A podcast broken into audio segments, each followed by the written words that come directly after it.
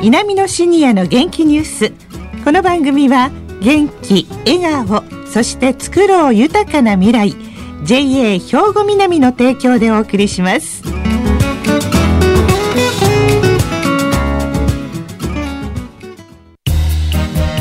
皆様の元気生活を応援する JA 兵庫南。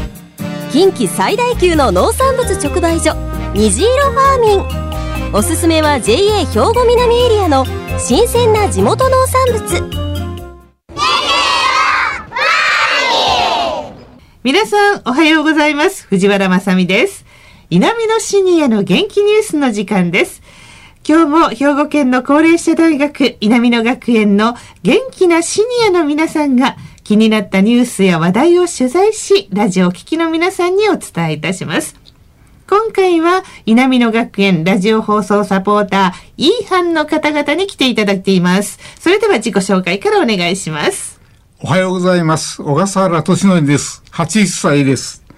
大前さよ子、73歳です。岩瀬忠治、64歳です。はい、よろしくお願いします。よろしくお願いします。さあ、今日は何を伝えていただけますか、小笠原さん。はい。我々は、あの、今年度は日本の文化ということを大きなテーマとして掲げております。はい。で今日は日本刀の魅力について、えー、お伝えしたいと思います。刀ですか？日本刀。で、この度、あの、見学に行かせていただいて思ったのは、刀っていうのは作者の魂が込められた世界に誇る日本の伝統的な美術品だということをすごく感じましたね、えー、取材に行ってきてくださったと今お話がね出ましたけれどもお前さんからも。はい。今回は浜野を鍛えてですね日本刀を制作する桔梗早光さんという方の担当上にお尋ねしてまあ、永遠の美術品である日本刀のですね、魅力についてお聞きしてきました。担当上っていうんですか？はい、あの、刀を鍛えるという。鍛えるという。はい、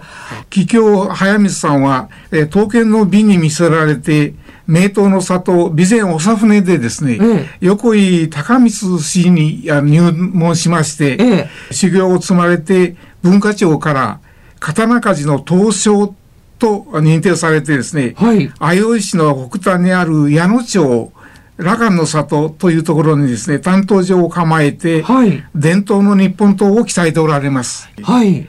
この羅漢の里というのはですね、ええ、まあ、清流、矢野川に沿った山あいにあって、はい、雨竜羅漢ということでよく知られておる、あの、静寂な雰囲気に進まれた秘境とも言える場所であります。はい。東にそびえる元宝の頂にある赤松遠心築城の環状山という定石のですね、ええ、登り口として、あの、目印になっております、水車の回る和風の入りもや作りの建物の中に、担当場があります。へえ。刀剣の奥深さとその魅力について、東証へのインタビューをお聞きください。日本刀というのは、出来上がると本当に生き物のようになるんですよね。地金をこねて作っていって、それを最終的に日本刀にしていくんですけども、そのかけた時間と出来上がった品物というのは、その焼き入れを入れることによって、今まで例えば曲がったら曲がりっぱなし、削ろうと思ったらいくらでも削れる地金が焼きを入れると曲げても曲がらなくなるし削ることもできなくなる。んですそれをきれいに研ぎ上げることによって地金というかね刀の良し悪しが非常によく見えるようになってきます。ですので昔のね武士が自分の腰に刺してやってた時に戦いの最後の武器が日本刀なんです最後に自分の体を預けられる武器が日本刀なのでそういう意味合いでの精神性っていうのがあると思います、うん、今刀の素材は今は地金と言われてましたけど、はい、昔と現在では素材は変わってきてるんでしょうか？今一般的に日本刀の材料っていうのは玉鋼っていうふうによく言われるんですね、うん、で玉鋼というのは何かと言いますと島根の方でたたら製鉄をしてるんですけどもそのたたら製鉄でできた大きな鉄の塊の中で綺麗なところ非常にいいところ鋼として使いやすいところの鋼を玉鋼っていうふうにあの読んでいます。この地金自体まあもともとのは何かというと砂鉄なんですよね。砂鉄を集めてきたものを製鉄昔ながらの製鉄方法で鋼にしたものですね。刃をつけるとことそのそれを支える部分とを合わせて刀にされるというふうに聞いたことがあると思うんですけど、はい、でその鋼の部分と支える部分との間に波紋ができる とああ思ったんですけどそれは間違いなんでしょうかね？そうですね。それは間違いですね。あそうですか。おそらく包丁とか一般的な刃物と同じように考えられてると思うんです。包丁というのは鋼が真ん中にあるんですけども鋼を軟鉄といって焼きの入らない鉄でこうサンドイッチしてるんですそれを焼き入れすると鋼だけ焼きが入るので包丁とか先の方を見ていただいたら色が違う地金が見えてると思うんですけどもそれが鋼なんです刀も同じようにサンドイッチしてて鋼との間が刃文なん。じゃないかっていうそういうふうに思われるんですけども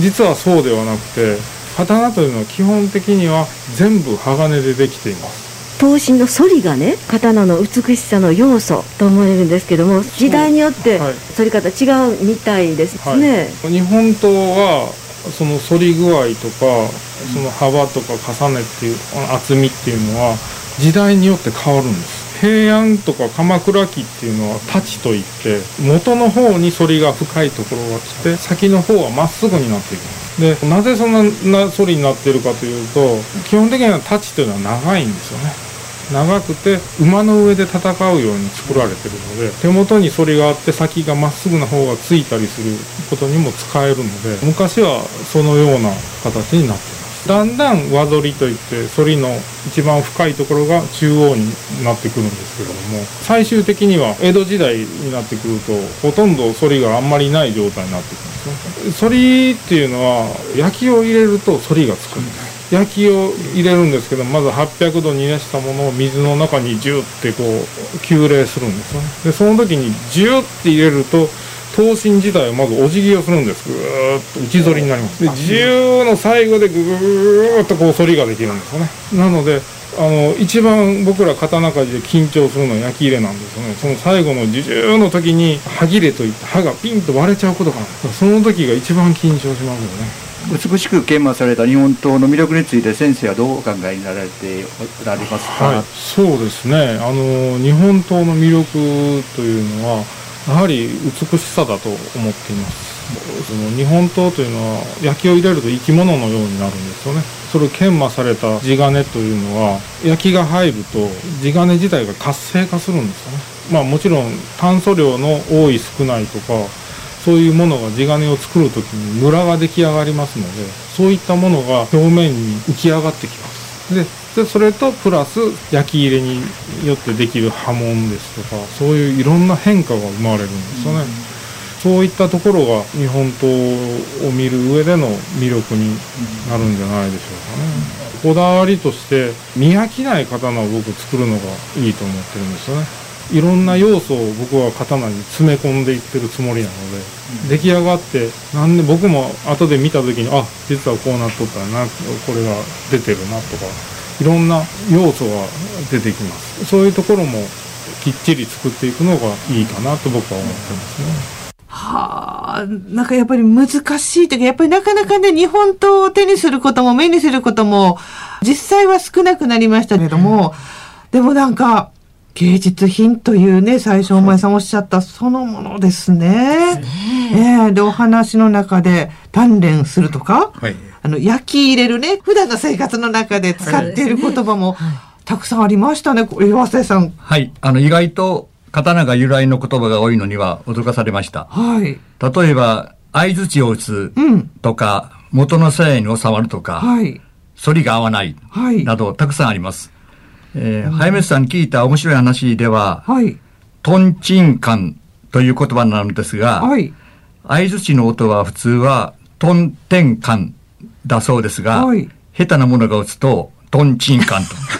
聞こえるようです。そうなんですか、えー、そしてまた、あの、炉に風を送る不意語を押す係を昔は子供がやっていたそうです。このことを番子と言うそうですが、えー、しんどくなるとその作業を交代で行うことから、代わり番子とという言葉ができたそうです。あよく使います。交代番号でしようよとか、代わり番号でしようって。ああ、そ、ね、ここから来てるんですか。そのようですね。本当そういう意味でも生活にやっぱり根付いてたんですね。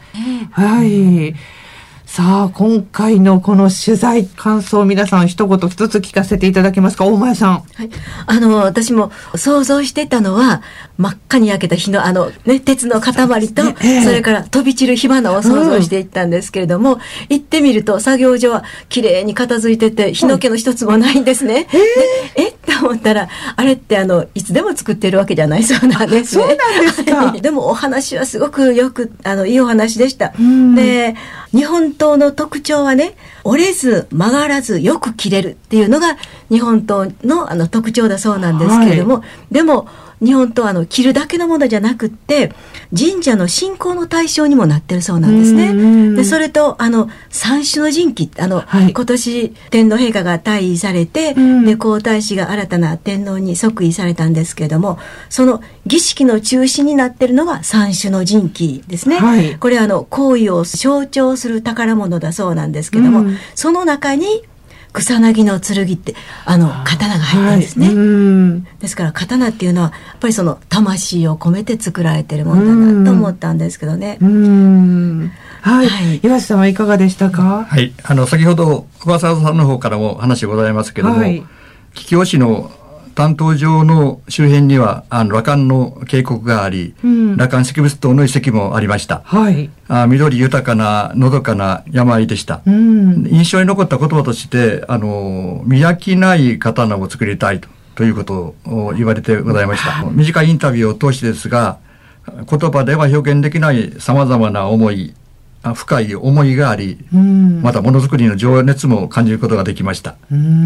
そして小笠原さんはあの日本刀はですね、まあ、比較的単純な形状なんですけど、うん、あの単純な形状の中に我々を見せる魂を込めた形があると思います。うん、あのわずかな反りあの反りも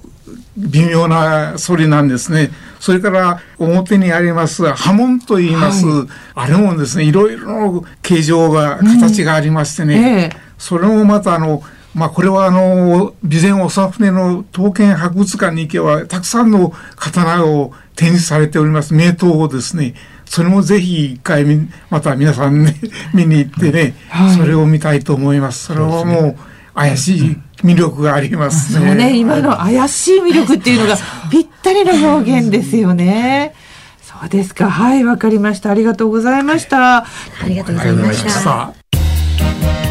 皆様の元気生活を応援する JA 兵庫南。近畿最大級の農産物直売所虹色ファーミン。おすすめは JA 兵庫南エリアの新鮮な地元農産物。さあ、南のシニアの元気ニュース。今日は、相生市の羅漢の里で、刀の匠、投書をしておられる桔梗早光さんのお話でした。さあこの後は兵庫ラジオカレッジの時間です。このままラジオ関西をお聞きください。南のシニアの元気ニュース。この番組は元気笑顔そして作ろう豊かな未来。JA 兵庫南の提供でお送りしました。